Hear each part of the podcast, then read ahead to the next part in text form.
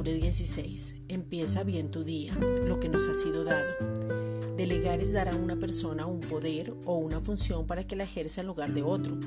Esto mismo es lo que el Padre ha hecho a través de su Hijo Jesucristo, dándonos el ministerio de la reconciliación y siendo embajadores, o sea, representantes de Cristo en esta tierra.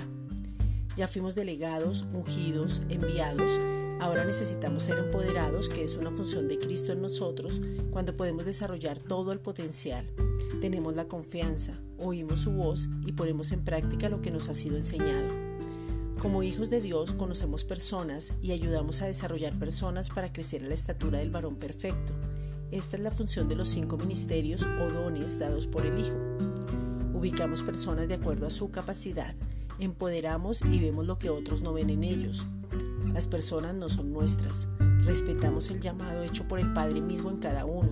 Vemos a las personas en el Espíritu y hasta el final. Cada persona que ha nacido de nuevo es la iglesia y esa iglesia es representante y tiene el cuidado, guía y dirección del Espíritu Santo.